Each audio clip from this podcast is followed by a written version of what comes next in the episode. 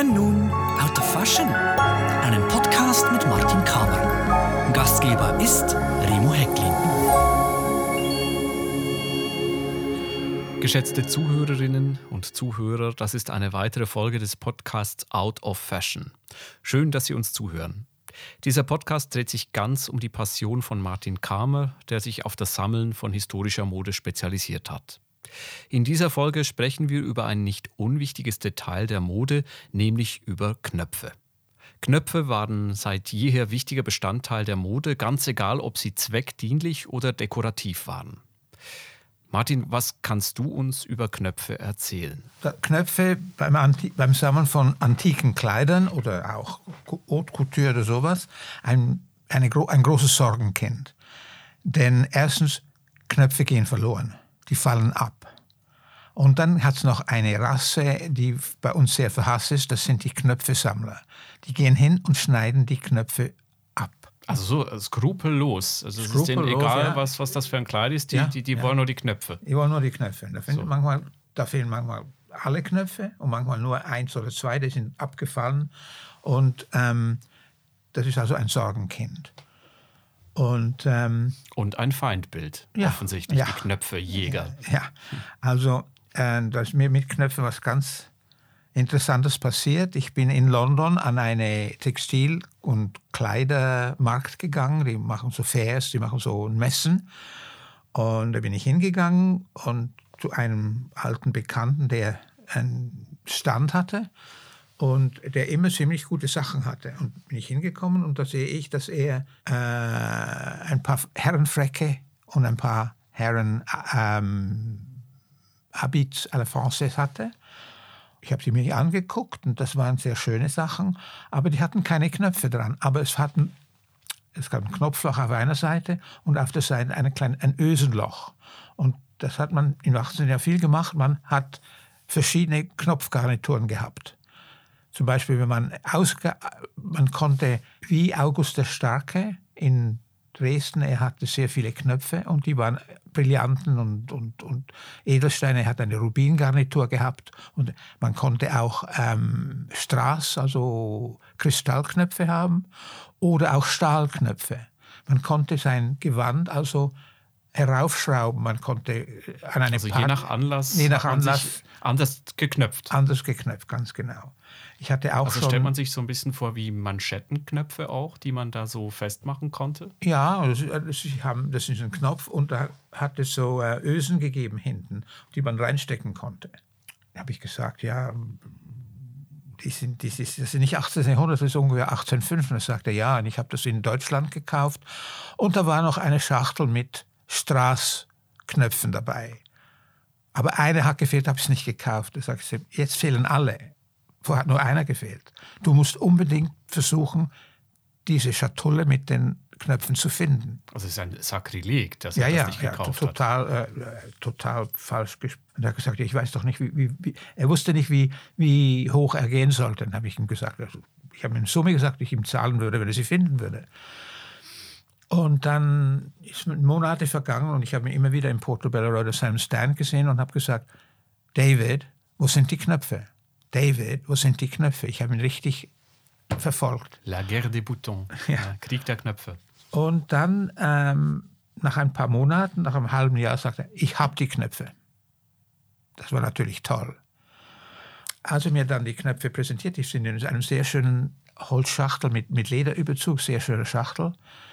Und ähm, ich habe dann die Knöpfe eingesteckt und fotografiert. Und da habe ich gemerkt, da, da fehlt kein Knopf. Die hatten schon im 18. Jahrhundert einen Knopf zu viel gemacht damit im Falle eines, eines Verlustes, das sind doch alle. Und Aber die Schachtel zu jeder hatte, Zeit hat man Knöpfe verloren. Ja, und so ein Herrenkostüm hatte manchmal 30 große Knöpfe auf dem Frack. Und, und die wurden alle zugeknöpft? Nein, dann? nein, das waren oft, die, die waren alle offen, aber das war Dekorativ, Dekoration. Das waren dekorative Knöpfe. Dekorative Knöpfe. Und 18 Knöpfe für die, für die Weste, für die Herrenweste, für Chile. Das waren dieselben oder waren die kleiner? Kleine, kleine, kleiner. dieselbe Form, aber kleiner. Miniatur und die anderen sind sehr groß. Und im 18. Jahrhundert war natürlich auch, dann am späten 18. Jahrhundert war Stahl aus England sehr beliebt und es war sehr teuer, sogar teurer als, als, als Silber. Aber früher. Der Stahl war sehr chic. Das war, eine Hat man das auch Findung offen in, in? England. Hm? Hat man das offen gezeigt, Stahl, ja, oder ja, wurde ja, das verpackt in Stoff? Es, ich ich habe schon mal ein, eine Schuhschnalle gefunden und die hat wie eine Stahlschnalle ausgeschaut, aber die war aus Silber gemacht. Weil zu der Zeit war Stahl teurer als Silber. Aber früher, bevor jetzt diese Stahlknöpfe plötzlich en vogue waren, aus welchen Materialien hat man Knöpfe hergestellt? auch aus Perlmutt, aus Holz. Viele von den Knöpfen, die man auf gewöhnlichen Kleidern sieht, das im 18. Jahrhundert, so Herrenkleider, die sind mit Stoff überzogen, aber das sind Holzkerne. Oder auch diese Silberknöpfe haben eine Holz, einen Holzpfropfen drin und die wird dann überspannt oder über, überbestickt mit Goldfäden, Silberfäden oder auch mit Stickereien und so. Gab es auch Knöpfe aus Knochen? Wir haben schon mal Ja, gehört, das hat es auch gegeben. du hast auch schon erzählt von Kleidern, die mit, mit Knochen versteift worden sind. Jetzt zum Beispiel bei Korsett auch, das, Ja. das äh, wurde verwendet. Ja, Knochen. Äh, Walfischknochen. Nein, nicht für Knöpfe. Für Hab Knöpfe ich noch nie nicht. gesehen, habe ich noch nie gesehen. Aber ähm, Elfenbeinknöpfe hat es auch gegeben. Die waren, sagen wir mal, relativ einfach zu bearbeiten auch, das Material wahrscheinlich dann. Ne? Ah, zu schnitzen. Elfenbeinschnitzen, ja, das kann man ziemlich gut. Holz natürlich, das ist einfach. Ja. Das Also heute- alles in Handarbeit gemacht. Ne? Wie stehst du sonst zu Knöpfen? Ist das etwas, was du auch gelegentlich sammelst oder ist das einfach so ein, ein Beigemüse in deiner Sammlung? Ich habe auch schon, ich habe auch schon ähm, Knöpfe gekauft als Sammlung. Habe ich auch schon gemacht, aber das mache ich nicht. also gerne. Einzelobjekte oder auch äh, Ähm, mehrere Knöpfe aus der, aus, vom selben Kleid oder so? Ma- Manchmal ist auf, auf einer Auktion zwölf Knöpfe gekommen oder fünf Knöpfe gekommen. So, habe ich sie auch gekauft. Ich habe sie dann auch bei einer Ausstellung zu Schmuck verarbeitet. Wie, wie das? das? Das musst du mir jetzt erklären. Ja, dass man mit Knöpfen, das sind sehr schöne Knöpfe, da kann man Ohrenhänger vortäuschen oder man kann ein Collier draus machen oder man kann eine Hutdekoration damit machen. Das hast du gemacht, so um, um aufzuzeigen, was man aus solchen Dingen auch, wie man das verwerten kann. Nein, sondern weil man äh, ein Modebild zeigen wollte, aber man hatte das Material nicht, was man machen kann. Da habe ich dann so ein bisschen geschummelt.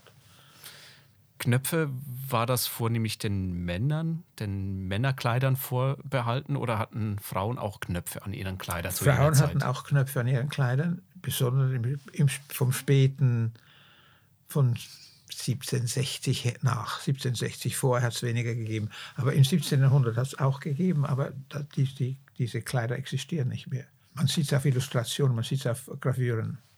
Und das Interessante bei den, bei den Knöpfen, bei den Herrenkleidern, zwei von den Knöpfen waren zu Hutnadeln ähm, verarbeitet worden. Um, um Von den Knöpfen, die du 1900 da gekauft hast. Ja. Die der David für dich da gefunden, gesucht und gefunden hat. hat. Ja, da waren zwei Knöpfe waren zu Hutnadeln umgewandelt worden.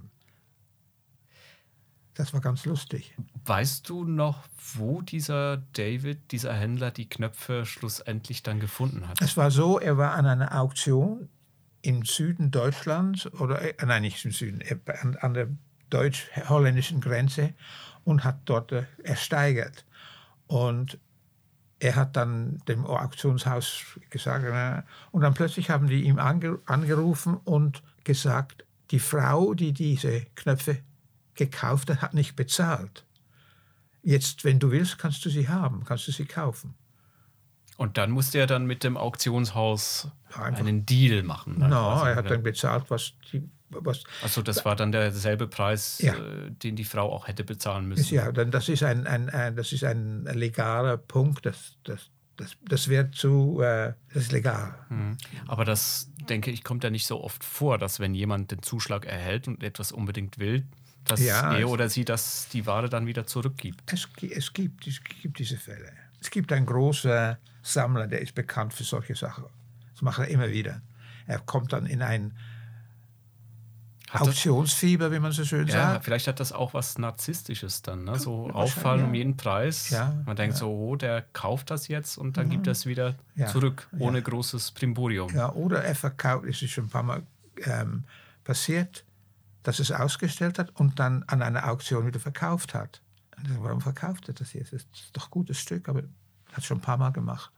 Hast du auch mal etwas zurückgezogen, was du ersteigert hast? Nein, das, das kommt nicht in Frage. Hm. Also wenn, dann willst du das was. Das kommt nicht in Frage, denn dafür verlierst du an, äh, an Glaubenswürdigkeit.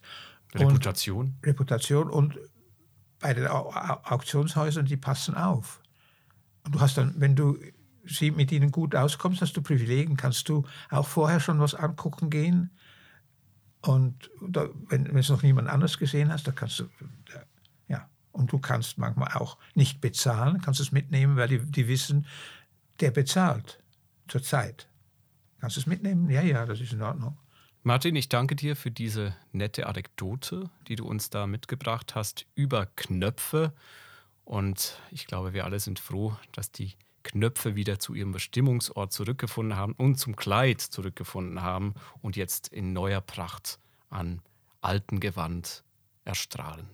Ich danke Ihnen, liebe Zuhörerinnen und Zuhörer, für Ihr Interesse und ich freue mich auf die nächste Folge des Podcasts Out of Fashion. Ich danke fürs Zuhören.